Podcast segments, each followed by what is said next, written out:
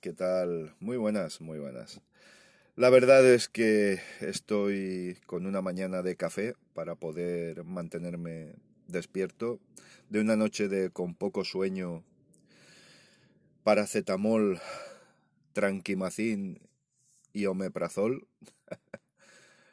y ciertamente, ciertamente hay cosas que no, no entiendo, no entiendo. Eh, por ejemplo, os voy a comentar, y evidentemente me refiero a al eh, fin de semana electoral que hemos tenido para comunidades autónomas y ayuntamientos en España, no todos, pero sí la mayoría, y en la que ha habido un vuelco tremebundo en, los gobiernos de diversas comunidades autónomas eh, y ayuntamientos. Os tengo que decir que en Mislata ha vuelto a revalidar eh, Carlos Fernández Bielsa del PSOE y vamos a tener un, un gobierno que va a continuar, con lo cual me parece bien. Obviamente me parece bien, pero lo de la Generalitat Valenciana y la ciudad de Valencia no lo entiendo, no lo entiendo. Una de las ah, cuestiones que más me preocupa, ya no tanto que el PP haya ganado estas elecciones, lo que más me preocupa es que ya damos absolutamente por blanqueado el fascismo. Es decir, ya contamos con que el PP con Vox suman para gobernar. Eh, ¿De verdad esto es bueno?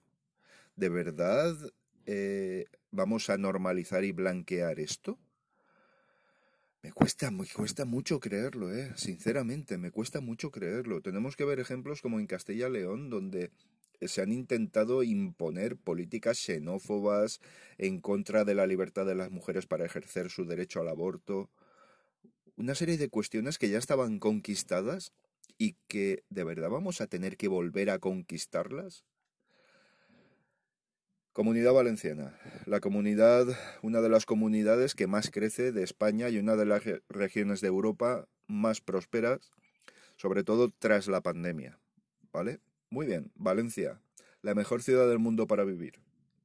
Muy bien gestionada razonablemente bien, se han creado espacios peatonales, se ha incidido, evidentemente no se puede abarcar todo y todo a la vez y todo en una legislatura, pero se ha incidido en los barrios más desfavorecidos, Valencia está mirando cada vez más al mar, eh, han habido políticas inclusivas muy evidentes y muy claras.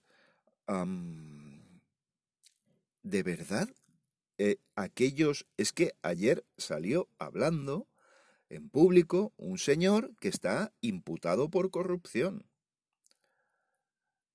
Yo, sinceramente, no entiendo nada. No entiendo nada. Pero ojo, nada diferente a lo que ocurre en el resto de Europa. Recordemos que en Italia está gobernando la señora Meloni, fascista pura, dura y recalcitrante. Recordemos que en las próximas elecciones a la Unión Europea todos los vaticinios son que la ultraderecha se va a meter hasta las trancas en la Unión Europea. Eh, nada diferente a Estados Unidos, nada diferente a Francia incluso, nada diferente a tantos y tantos lugares.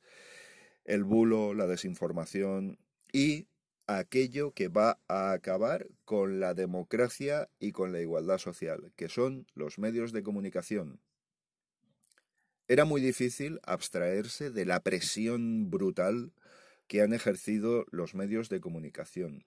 Estupideces tan supinas y absurdas y tontas y, y, por más que intentes discernir el por qué han calado, como el caso de que este gobierno se ayuda de ETA, de los terroristas de ETA, para seguir, ¿De verdad eso ha calado en el imaginario colectivo? ¿De verdad en la España del siglo XXI no tenemos la inteligencia suficiente todos los ciudadanos para tener claro que eso es un bulo, una fake news, que es ese tipo de noticias que en Estados Unidos ha llevado al señor Trump al poder sin ningún tipo de programa de gobierno, sin ningún tipo, porque alguien puede decirme solo una, solo una, no digo cinco, seis, una, una propuesta de gobierno en eh, Valencia, por ejemplo, en la comunidad valenciana del PP? Una solo, ¿eh? no pido tanto, jolín, es una solo. Más allá de que Sánchez y el sanchismo tienen que ser derrotados, más allá de que Sánchez y el sanchismo pactan con los terroristas de ETA con las manos manchadas de sangre y que la ley de la vivienda está edificada sobre los muertos del atentado de Hipercor y todo este tipo de cuestiones. ¿De verdad eso es lo que ha provocado que tengamos este vuelco a nivel nacional? Por otra parte, también hay que hacer un poquito de autocrítica desde la izquierda. Eh, Monty Python es que son... Es que cuanto más tiempo pasa, más geniales les hace la historia. es, es, tremendo. En la vida de Brian hay unos pasajes muy graciosos donde eh, se enfrentan encarnizada y, e indecorosamente el Frente de Liberación de Judea, el Frente Judaico de Liberación, el frente, la liberación del Frente de Judea, de varios partidos políticos en aquella época, lo que se supone que eran movimientos, movimientos sociales, sería mejor dicho, que todos tenían exactamente el mismo fin, pero se odiaban a muerte. Pues un poquito eso. Al final esta atomización de la izquierda pensando que cada uno es más auténtico que el otro y que por eso está llamado a glorias mayores, el baño de, la, de realidad ha sido brutal. El baño de realidad ha sido brutal. Unidas Podemos ha desaparecido del Ayuntamiento de Valencia, ha desaparecido de la Generalitat y era la clave. Esos, esos uh, mm, concejales y esos diputados de la Generalitat que consellers, mejor dicho, de la Generalitat que podían haber mantenido el gobierno del Botanic y del Rialto y del Hawaii 5.0 eh, son los que han faltado, son los votos que han faltado para poder continuar estos gobiernos. Lo dije, a algún buen amigo se lo comenté. La clave estaba en Unidas Podemos. Unidas Podemos está sentenciada por los poderes fácticos de este país y por los medios de comunicación. A ver con qué cara sale ahora el señor Ferreras, por ejemplo, eh, mm, no sé, pues maravillándose de la situación que él, junto con otros, con el señor Vallés, con el grupo A3 Media, etcétera, etcétera, etcétera, han provocado. Había que destruir a Podemos, había que destruir a Pedro Sánchez, sin importar que fuera bueno o malo para el país, es lo de menos. Es absolutamente lo de menos para estos Dobermans. Estos Dobermans. Sin que los pobres animales tengan ninguna culpa de nada. Pero me entendéis la analogía. Em, los medios de comunicación van a acabar con la democracia, insisto. Van a acabar con la igualdad social, porque solo van a responder a sus propios intereses. Las grandes empresas, Ferrovial, eh, Florentino, el gran Florentino. Es todo muy chusco, todo muy burdo, pero lo que más me alarma es que la población haya caído en ese haya caído en esa trampa. Ha caído en esa trampa. Una trampa urdida a pocos días de las elecciones. Sí que es cierto que por un movimiento de Bildu, que cierto es que a mí me rechina también bastante, Bastante no, me rechina muchísimo. Y que probablemente el romper con ellos hubiera dado como resultado un mejor, una mejor situación electoral a nivel autonómico y local.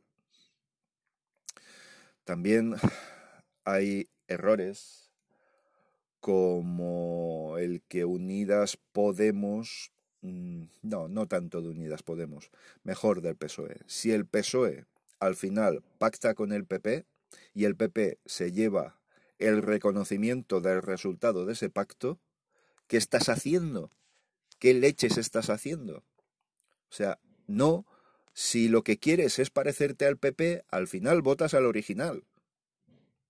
Estos bandazos del gobierno socialista y de, Pedro Sánchez eh, rectificando eh, la ley del solo sí es sí, cuando está más que demostrado que es una mala aplicación de la misma la que ha llevado a la escarcelación eh, en, al final de sus condenas porque han sido por ajustes de condenas, pero nadie lo ha explicado.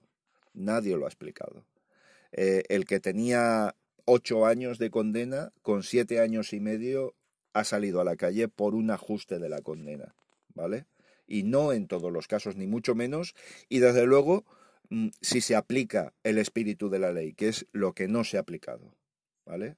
El otro día, ayer mismo incluso, no, anteayer, anteayer, manifestación eh, franquista, fascista, con la policía permitiéndola, amparándose en el derecho de manifestación y la ley de memoria histórica, y la prohibición de todo este tipo de eventos con esas características.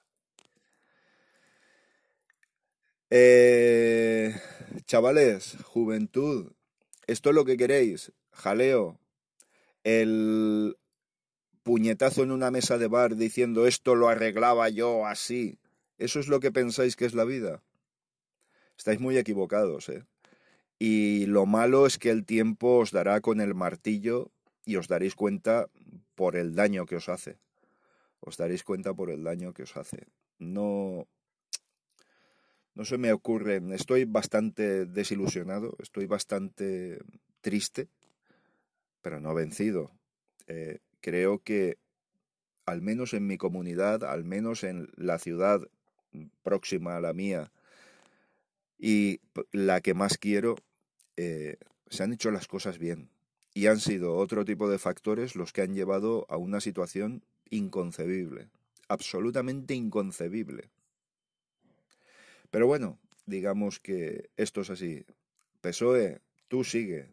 Tú sigue intentando contentar a todos porque ahí tenía muchísima gracia, muchísima razón. Gracia, no sé. Gabriel Rufián, ¿eh?